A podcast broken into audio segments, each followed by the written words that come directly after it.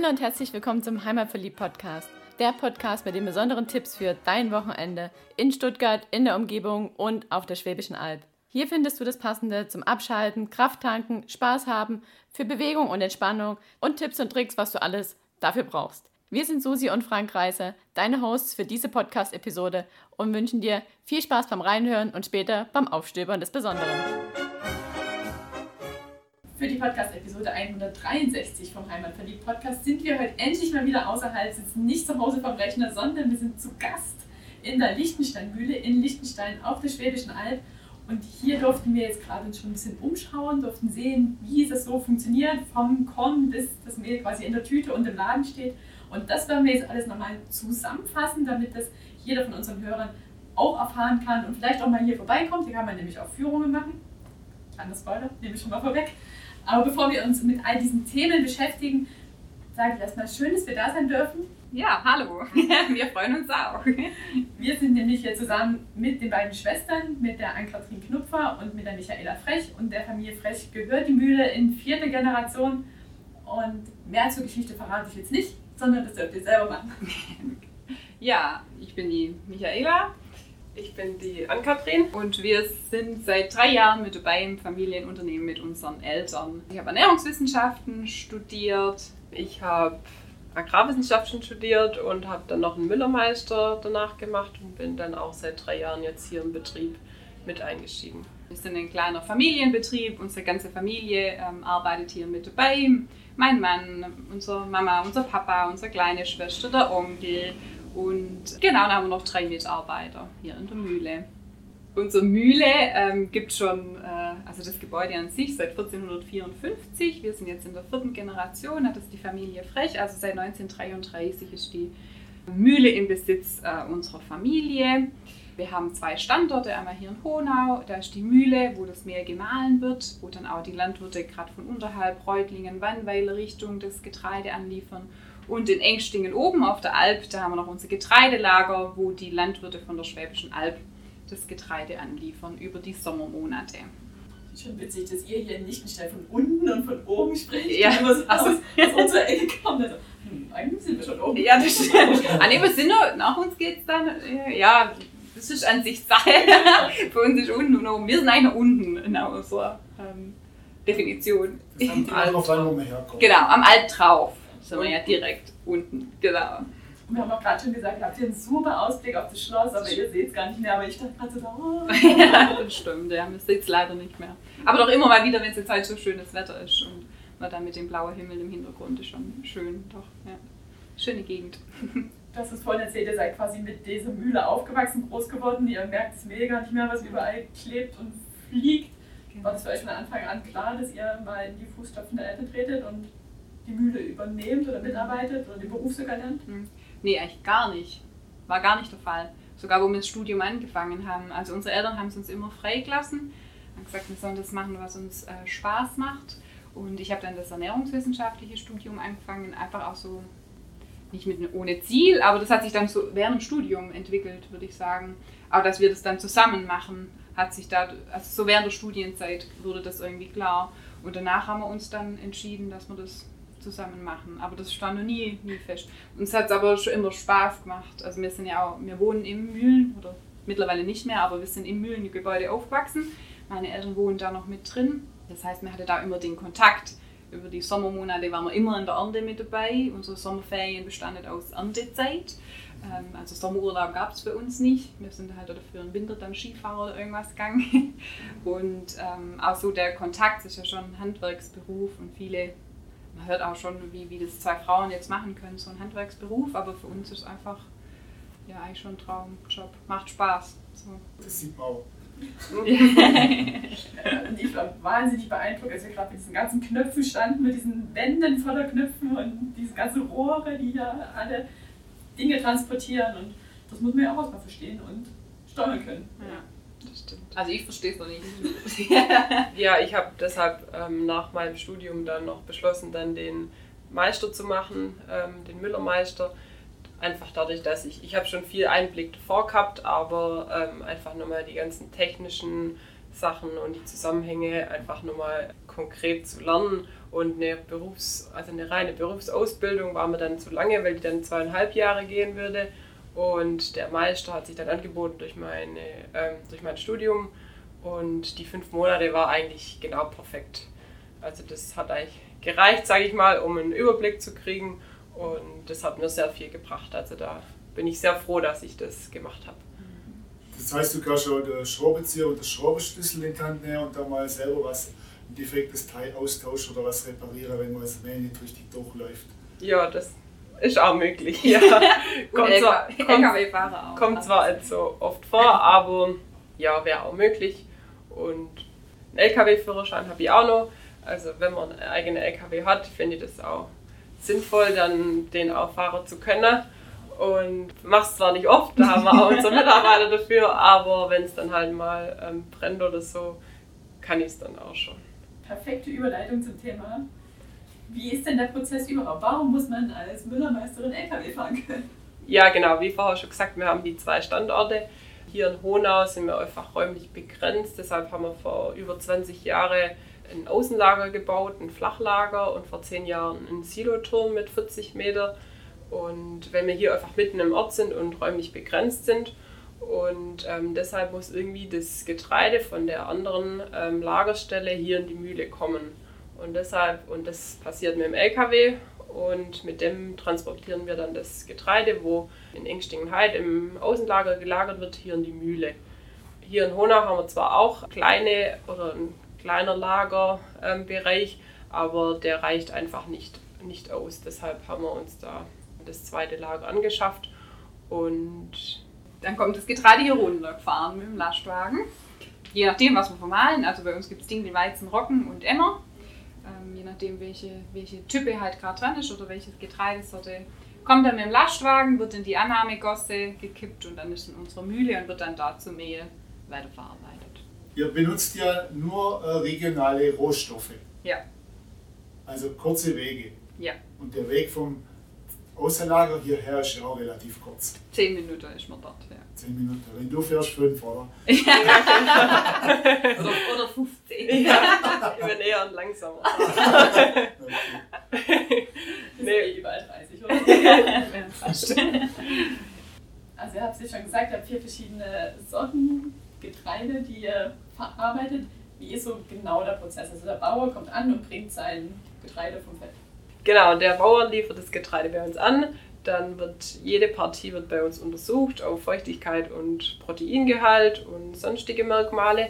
Dann wird es getrennt in, ähm, in die, nach den Merkmalen und wird dann nach Bedarf getrocknet und runtergekühlt auf 10 Grad circa und ist dann lagerfähig über das ganze Jahr.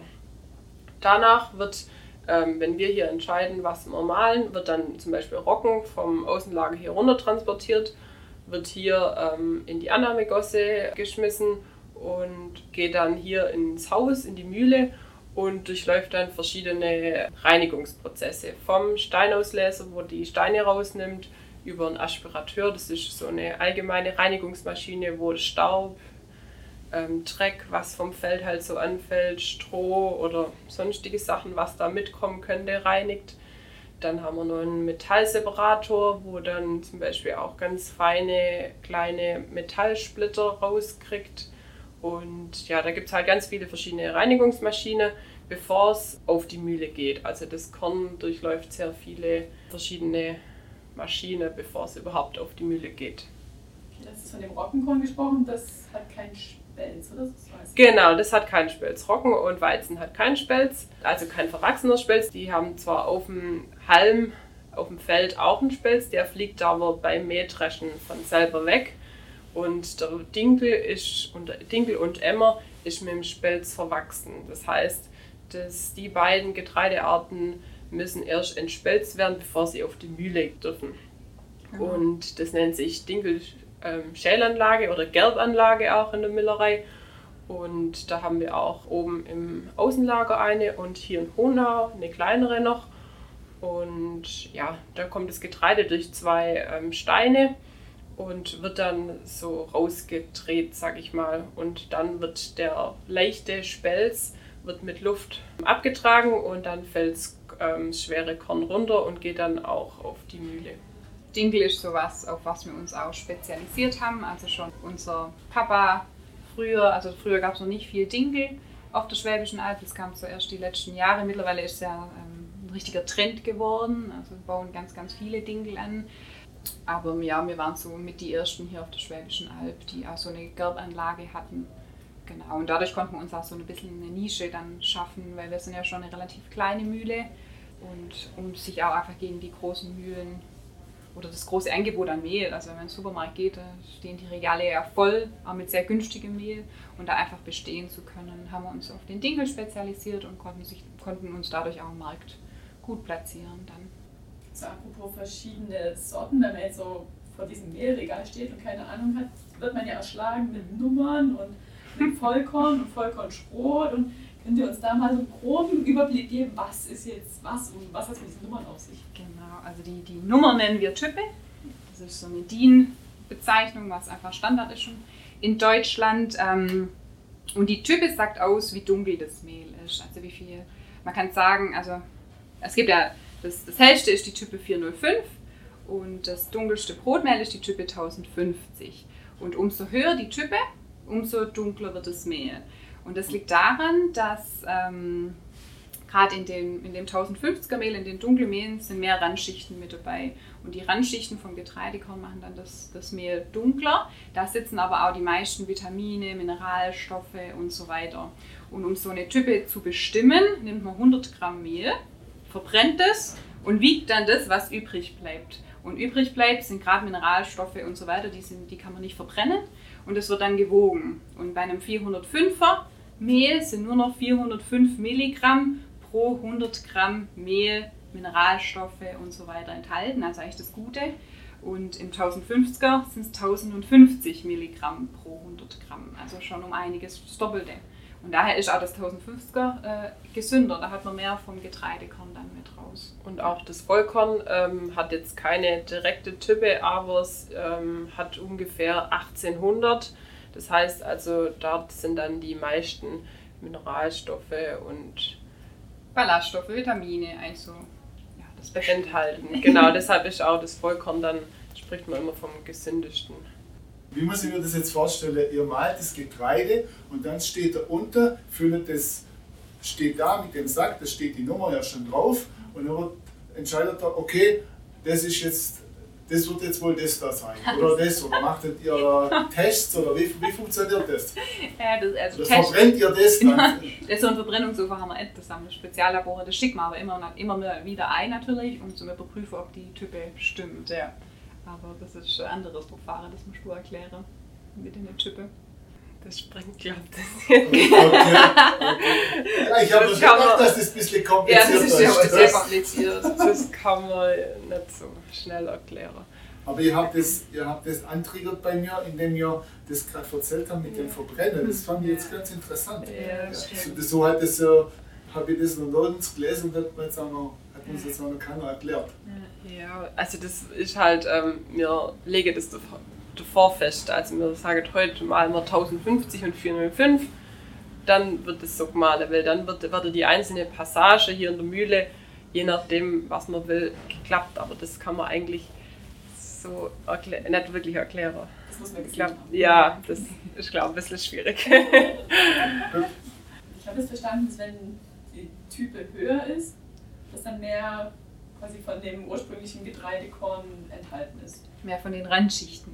Genau. Also ein genau. Getreidekorn besteht ja aus dem inneren Mehlkörper, besteht nur aus Stärke und dann aus den verschiedenen Randschichten und in den Randschichten ähm, ist halt das Gute drin, wie bei allem anderen eigentlich auch in, den, ähm, in der Schale, sag ich mal, sitzen eigentlich die meisten guten Stoffe wie Mineralstoffe, Vitamine etc. Ballaststoffe. Ballaststoffe, genau. Und ein weißes Mehl besteht eigentlich hauptsächlich nur aus dem weißen Mehlkörper, deshalb ist es auch ganz hell. Und die Randschichten sind einfach dunkler. Wenn man so ein Weizenkorn mal anguckt, das ist ja eher bräunlich. Und das Bräunliche ist die Schale. Und ähm, wenn die dann nachher zerkleinert wird, das macht dann die dunkle Farbe von einem 1050er oder von einem Vollkorn dann aus. Wenn ihr jetzt 405er Mehl macht, was passiert dann mit den Randschichten? Ist, ist das dann Abfall? Oder? Genau, die werden separiert. Die gehen dann, ähm, werden dann in ein separates Silo geklappt und das nennt sich dann Kleie. Die Kleie, das sind, besteht nur aus den Randschichten und die geht dann ins Kraftfutterwerk als Tierfutter. Warum sollte ich jetzt, wenn ich das jetzt weiß, als Verbraucher, dann 4 oder 5 Mehl kaufen und essen? Weil dann der Kuchen schön aussieht und die Spätzle. also das ist rein, also mir wurde da immer, viele kommen in den Laden und sagen, ja, welches war jetzt nochmal das Gröbere und welches das Feinere?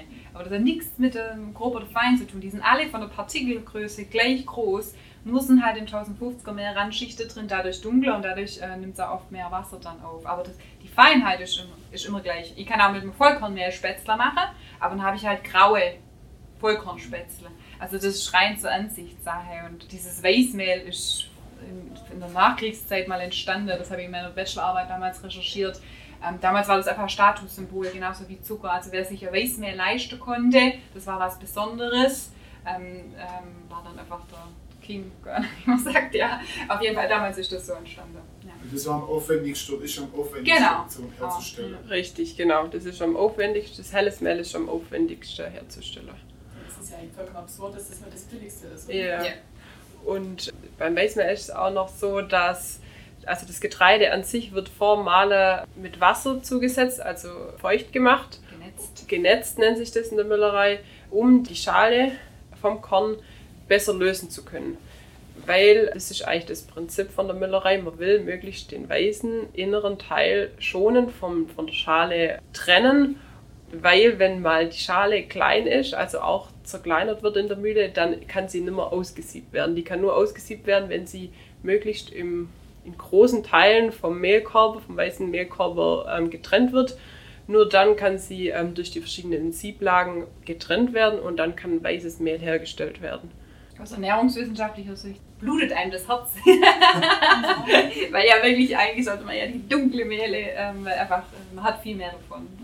Du hast gerade gesagt, es nimmt mehr Wasser auf. Was muss man bei der Verarbeitung von dem dunkleren Mehl beachten? Da wäre jetzt ein Rezept, aber eigentlich Mehl steht quasi, wenn man da als dunkel oder helles nimmt. Gibt es da nichts, nee, das ist minimal. Nö, da gibt es keinen Unterschied. Ich wollte sagen, dass dann halt ähm, das Industriemehl mit Zusatzstoffe zugesetzt wird, was wir nicht machen. Und ähm, weil da halt äh, in der Industriebäckerei muss, sind es ja nur noch Roboter, also da steht ja keine Leute mehr, wo darauf reagieren können, sondern da muss das Mehl immer gleich sein. Und deshalb wird Chemie zugesetzt, dass es immer gleich ist.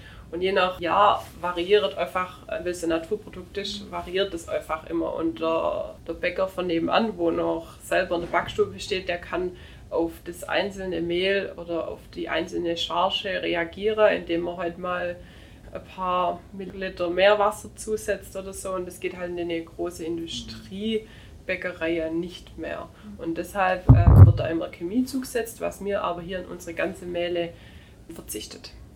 Was auch wirklich besonders ist. Das ist immer eine von den wenigen Mühlen, wo wirklich nichts drin hat. Keine Ascorbinsäure, keine Enzyme, gar nichts. Das heißt, das Mehl hat nun, jede, jede Charge hat sozusagen einen eigenen Charakter. Ja, genau. Ja, genau. Das kann man wirklich so sagen. Aber das macht auch der Preisunterschied aus. Also wenn ich jetzt dann mal vor einem Mehlregal stehe und da Mehl für 30 Cent kaufen kann und man sich überlegt, da muss der Landwirt davon leben, da muss die Mühle davon leben, dann, hat man riesen Arbeitsschritt auch gerade in der Mühle und dann habe ich nur eine Verpackung und dann muss der Supermarkt nur davon leben. Also das geht eigentlich gar nicht mit einem guten Getreide. Da wird dann einfach so viel Chemie zugesetzt, dass es backfähig wird. Und wir vermahlen zum Beispiel nur ein E- und ein A-Weizen. Das sind die mit der höchsten Proteine, Proteingehalt und ähm, dort kann man sehr gut backen, ohne Chemie zuzusetzen. Aber mit einem B-Weizen, wo ein relativ ähm, schlechter Proteingehalt zum Beispiel hat, muss man Chemie zusetzen, um dann nachher, um dass das Brot dann auch wirklich aufgeht. Und wir verwenden, wie gesagt, nur die A und E Weizensorte. Und die sind natürlich auch beim Preis, äh, kostet natürlich mehr. Und dadurch kommen dann auch diese Preisunterschiede in den Supermärkte dann zustande auch. Also ihr habt quasi schon mit den, mit den Bauern so, sag ich mal, Verträge, dass die den bestimmten Weizen anpflanzen, die, die Sorte, damit es schon den Weizen gibt, wo ihr dann, dann, dann auch verarbeiten wollt. Genau, ja. Und die verkauft den auf das Saatgut. Genau. Machen wir auch. Vor allem beim Dinkel ist das äh, wichtig. Weil Dinkel kam ja so die letzten Jahre immer mehr und beim Dinkel ist so, dass das schon ähm, vom Ertrag her geringer ist wie jetzt beim Weizen. Und weil jetzt der Dinkel so einen Aufschwung erlebt hat, wollen, wir, will, wollen die Leute natürlich auch wieder günstigeres Dinkelmehl erhalten im, im Laden. Und daher gibt es mittlerweile auch Saatgut, wo dann Weizen mit reinkreuzt wurde, weil dadurch einfach der Ertrag ähm, stabiler wird, gerade auch gegen Schädlinge oder Pilzbefall einfach da resistenter wird. Und indem wir dann das Saatgut, gerade beim Dinkelsaatgut verkaufen, das ist bei uns Zollern, Spelz und Frankenkorn, das sind so alte Dinkel-Saatgutsorte, können wir einfach auch, oder können wir auch garantieren, was dann wieder zu uns zurückkommt und was wir dann auch in unserem Mühlenlader anbietet. Wir haben vorhin auch das Thema Emma angesprochen. Das ist ja jetzt, wenn man sich ein bisschen mit dem Thema beschäftigt, hat man das vielleicht schon mal gehört, aber jetzt nicht so im allgemeinen Sprachgebrauch. Und im Bekanntheitsgrad könnt ihr jetzt mit Emma noch was sagen? Ja, Emma, Emma ist so der Urdinkel, das ist der Vorfahre vom Dinkel noch, also Emma und Einkorn. Und der wurde früher viel auf der, auf der Alp anbaut, äh, dann lange Zeit nimmer und jetzt so die letzten Jahre hat es wieder so ein kleiner Aufschwung erlebt. Und Emma ist ja, wie gesagt, der Vorfahre noch vom äh, Dinkel, ist auch vom, vom Backverhalten ein bisschen anders, hat ein bisschen andere Kleberstruktur, ist halt auch nussigerer Geschmack, also ist wirklich eine sehr gute Alternative auch mal äh, zum Dinkel oder Weizenbrot oder man kann es auch gut mit mischen oder Pfannekuchen wird lecker damit. Ja, ist aber so ein Urgetreide, was ja gerade sehr, sehr indisch. Gut, und dann lassen wir noch ein bisschen mal Bio sprechen. Mhm. Ich habe gelesen, ihr seid Bio-Vertragsmühle, ihr habt Bio-Bauern hier, aber macht auch konventionelle Mehle. Genau. Wie funktioniert das so im Zusammenspiel? Also bei der Anlieferung an sich ist der, der Vorgang gleich, vom Abkippe, Untersuchung und so weiter, aber man muss natürlich stark aufpassen, wo die Partie hinkommt. Dann braucht man die ganze Zertifikate, auch dass es überhaupt Biogetreide ist. Und dann wird das, einfach, das Ganze einfach in separate äh, Silozelle dann gelagert. Bei der Vermahlung muss man natürlich dann aufpassen, dass dafür zusammenkommen.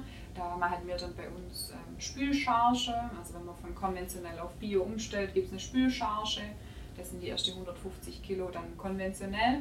Und dadurch können wir dann garantieren, dass das Mehl auch wirklich Bio ist. Dann muss man natürlich von allem Rückstellmuster nehmen, äh, sei es von der Anlieferung, aber das ist auch wieder egal ob Bio oder konventionell.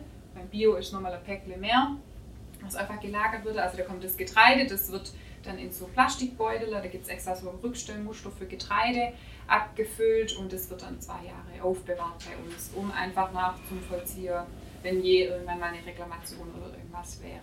Genau. Und ähm, das Ganze passiert dann auch beim Mehl auch nochmal.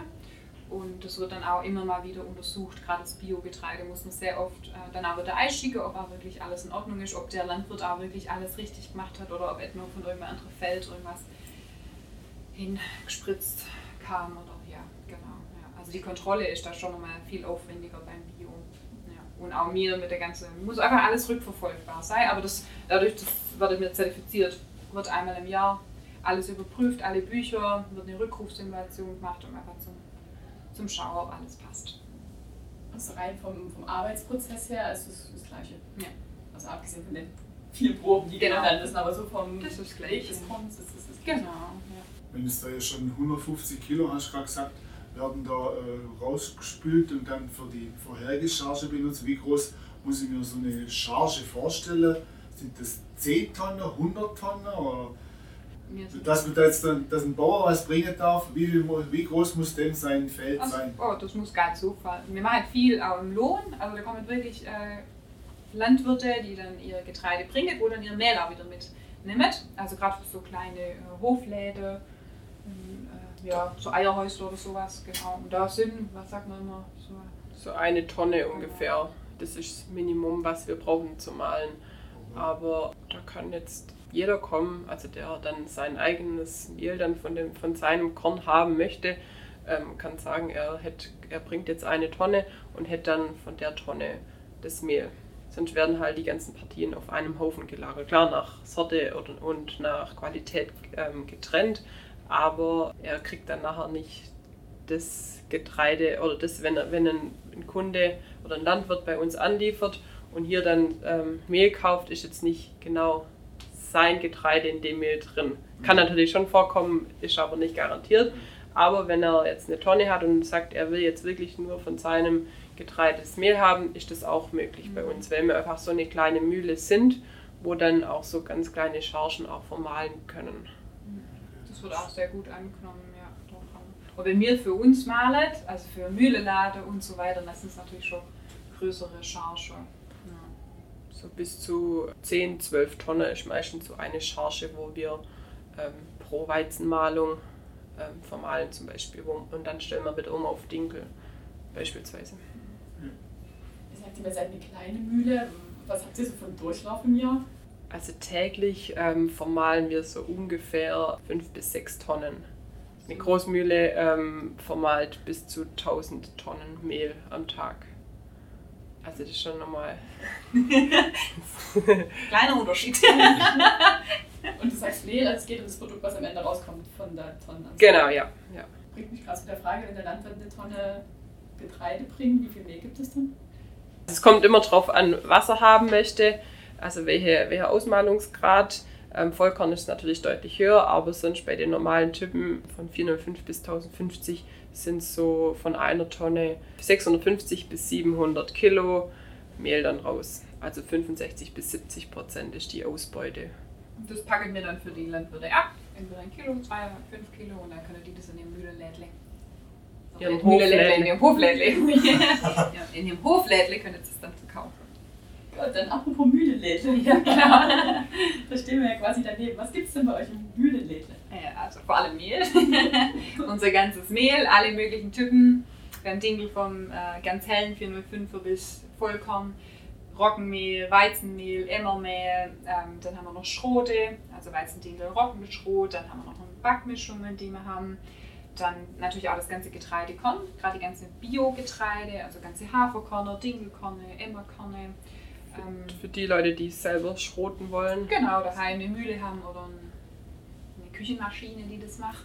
Ähm, dann haben wir noch Teigwaren, ähm, Hülsenfrüchte, gerade hier von der Region. Dann natürlich alle möglichen Backzutaten, Leinsamen, Sesam, Kürbiskerne. Dann natürlich Müsli, ähm, weil Müsli, ähm, unser Onkel stellt selber Müsli her. Also Haferflocken, ähm, Dinkelflocken haben wir im Sortiment. Dann so Pops, Dinkelpops, Weizenpops, Dinkelflakes. Für den nehmen wir das Getreide hier an, das Biogetreide, und der verarbeitet es dann in Engstingen oben ist der auch ähm, zu Müsli. Daher sind wir da äh, gut aufgestellt, haben da so Sortiment. Dann haben wir Dinkel, ähm, Teigwaren, ganz viel. Und dann haben wir so Kekse und sowas, was man so. Öle. Öle haben wir, Auch genau, von der Öle von der Region, genau, wichtig. Essig, Marmelade, Honig. So alles, Alles. was man so braucht. Und wenn wir so der einzigste Lebensmittelladen in unserem kleinen Örtle sind, haben wir auch noch Milch, Joghurt, Eier haben wir noch von unserem Müllermeister. Genau. Und Wein. Und Wein, richtig. Eine kleine Auswahl. Und einmal in der Woche gibt es auch Brot bei uns, jeden Donnerstag. Das backt ähm, ein Bäcker für uns. Bauernbrote und Vollkornbrote. Mit eurem Mehl natürlich. Yes. Und ihr seid auch bei Altgemacht dabei. Richtig, genau. Da sind wir Gründungsmitglied. Äh, jetzt auch schon wieder ein paar Jahre lang. Genau, ja. Kannst du da was zu sagen, was das Besonderes macht? Ja, äh, Alp gemacht ist eine Regionalmarke, die entstanden ist vor ein paar Jahren. Da sind ja viele verschiedene Erzeuger, Produkte mit dabei und wir sind mit unserem Dinkelmehl mit dabei. Und ähm, das Besondere an unserem Alpgemacht Dinkelmehl ist, dass wir ähm, Landwirte haben, also unsere Alpgemacht Landwirte nennen wir sie, die ihren Dinkel unter bestimmten Richtlinien wie sagt man Kriterien anbauen müssen. Also hat Altgemacht für jedes Produkt, sei es ein Joghurt, sei es eine Milch, ein Fleisch und so weiter, Kriterien aufgestellt, der Verein. Und bei unseren Landwirten ist es zum Beispiel, dass sie keine Pestizide verwenden dürfen auf, dem kompletten, auf der kompletten Ackerfläche. Sie müssen so Blühmischungen ausbringen, ja, weil es ja bei Alp gemacht vor allem um die Artenvielfalt bei uns hier im Biosphärengebiet geht. Die Flächen müssen 100% im Biosphärengebiet liegen. Das ist eigentlich so das ja. Hauptkriterium, Genau. dass ähm, der Dinkel, bei uns der Dinkel dann auch wirklich nur aus dem Biosphärengebiet kommt und dass auch die Verarbeitung im Biosphärengebiet liegen muss. Genau. Ja. Und der Dinkel wird dann vermahlen. Da haben wir drei, also Dinkelmehl Typ 630, ein helles und eine Brotmischung haben wir da noch eine Alp gemacht und noch ein Vollkornmehl. Aber die Verarbeitung ist genau gleich, nur dass halt das Ausgangsprodukt unter bestimmten Bedingungen oder Kriterien angeboten wird. Und wenn jetzt jemand von unseren Hörern euer Mehl und eure ganzen Produkte kaufen möchte, kann er das natürlich hier im Mühlenlädle tun. Genau, gerne. ja, also entweder bei uns im Mühlenlädle, da kann man auch so einen Blick dann auf die Mühle erhaschen. genau, weil der Mühlenladen direkt in der Mühle ist. Oder wir haben auch äh, verschiedene Rewe und Edeka, die wir beliefern in der Region. Wir haben viele Hofläden, gerade ähm, zum Beispiel in Rommelsbach der Dreibrückenhof, der Obsthof Frech. In Wannweil ähm, haben wir Connys Hoflädle. Der Eckhof in Pullingen, in Pullingen. Dann ähm, kann man bei uns auch bestellen. Also wir verschicken auch Mehl. Noch haben wir so ein Bestellformular auf der Homepage, aber wir sind gerade dabei, einen Online-Shop aufzubauen und dann geht es ähm, ganz easy per Klick wird das Mehl dann nach Hause geliefert. Bis zu 29 Kilo ist das möglich. Also wir verschicken auch viele Pakete wirklich deutschlandweit. Dann, ja, wir waren mal hier zu Besuch oder im Urlaub im Forellenhof drüben und fanden das Mehl dann so gut, dann verschickt man es nach Berlin und überall. ja, genau. Gut, und wenn es dann die aktuelle Situation wieder zulässt, dann kann man bei euch ja auch Führungen Ja, sehr gerne, genau. Also gerade auch Schulklassen kommen bei uns viele oder Kindergärten haben wir auch. Aber auch einfach, wenn es eine Gruppe mit zehn Personen gibt, einfach anmelden. Da bietet mir gerne Mühlenführungen an. Ja, jede Altersklasse. Wir haben halt auch über VHS immer mal wieder dann Angebote. Da kann man dann gucken, gerade die VHS Pullingen. Wir haben natürlich auch äh, Tag der offenen Tür oder Mühlenadvent gibt es dann am ersten Adventswochenende. Genau, so Sachen, dass man einfach sehen kann, was mit dem Getreide passiert. Ja. Finde ich eine schöne Sache, dass man so mal ein bisschen einen Einblick bekommt. Ja. Wie kommt eigentlich das Essen auf den Teller am Ende? Ne? Genau. Und man kann auch gerne, wenn man hier einkauft, einfach kurz fragen, dann können wir die Walzestühle zeigen und ein bisschen was dazu erklären. Also sehr gerne, das sind wir auch dafür.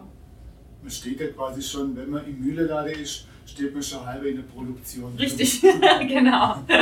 Das stimmt. Ja. Mitte drin. Prima, dann gehen wir jetzt noch eine Runde shoppen. Sagen vielen Dank für all die Einblicke.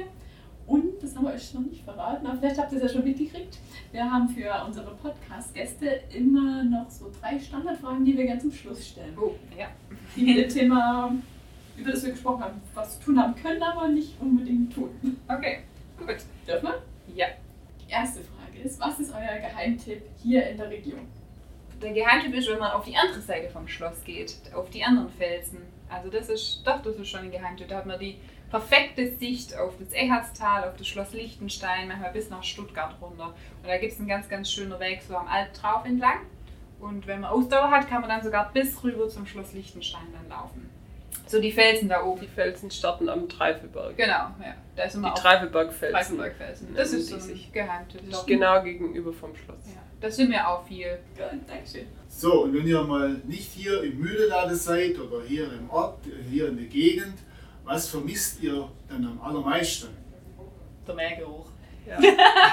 Das ist wirklich so was, schon wo wir als Kinder dann immer mit unseren Koffer durch die Mühle dann gelaufen sind, im Aufzug hoch, war das immer so, was unsere Eltern auch gesagt haben, oh, jetzt riecht es endlich mal wieder nach Mehl. Das ist schon so ein besonderer Geruch, was man dann erstmal wieder riecht, wenn man eine Zeit lang jetzt hier war. Ist das tatsächlich der Mehlgeruch oder der vom ganzen Prozess? Weil ich denke, wenn man das Mehl aufmacht, riecht es anders, als wenn man Ja, rumläuft. Allgemein vom Prozess Ja. und vom Getreide, allgemein Getreidegeruch, das riecht schon gut. Schon gut, ja. Holz- dann dann auch den Unterschied, wenn man unterschiedliche Getreidearten ver- vermalt, oder? Oder könnt ihr, könntet ihr das erraten? Hm, weniger. Vielleicht beim Rocke. Ja, Rocke, weniger. aber Dinkel und Walze, das kann man glaube ich nicht, nicht unterscheiden am Geruch. Ja, und die dritte Frage, die stelle ich immer. Und ich denke, da seid ihr prädestiniert für. Ich komme ja nicht gebürtig von der Schwäbischen Alb, ihr ja schon. Und darum möchte ich immer noch eins oder auch gern zwei neue schwäbische Worte lernen. Bärefange. Bärefange heißt bei uns, wenn was schief läuft, wenn beispielsweise ein Melder nicht anspringt und irgendwo entsteht ein Berg Getreide, wo da nicht hin sollte, der kann von 5 Kilo, aber auch bis zu 200 Kilo groß sein, dann heißt es im Müllerhandwerk oder bei uns den Bärefanger. Fängst mal den Bären oben im ersten Stock zum Beispiel. Also das machst du jetzt aber auch rein weg. Genau, das heißt einfach den, den Getreidehaufen, wo da nicht hingehört, wieder in Säcke packen. Ja. Sieht halt aus wie so ein Bär, wenn der dann von weitem, wenn man das sieht, durch das braune Getreide. Cool. Bärerfange. Verwendet ihr das auch für andere Situationen? Nee. Also wenn ich mal irgendwo einen Mehlhaufen oder Getreidehaufen sehe, Ja, dann nicht hingehört, Dann Bärerfange. dann kann man meine Bären fangen. Okay. Gut, schön. Ja, Dankeschön. vielen Dank. Vielen Uns hat's Dank. gefallen, dass ihr wart.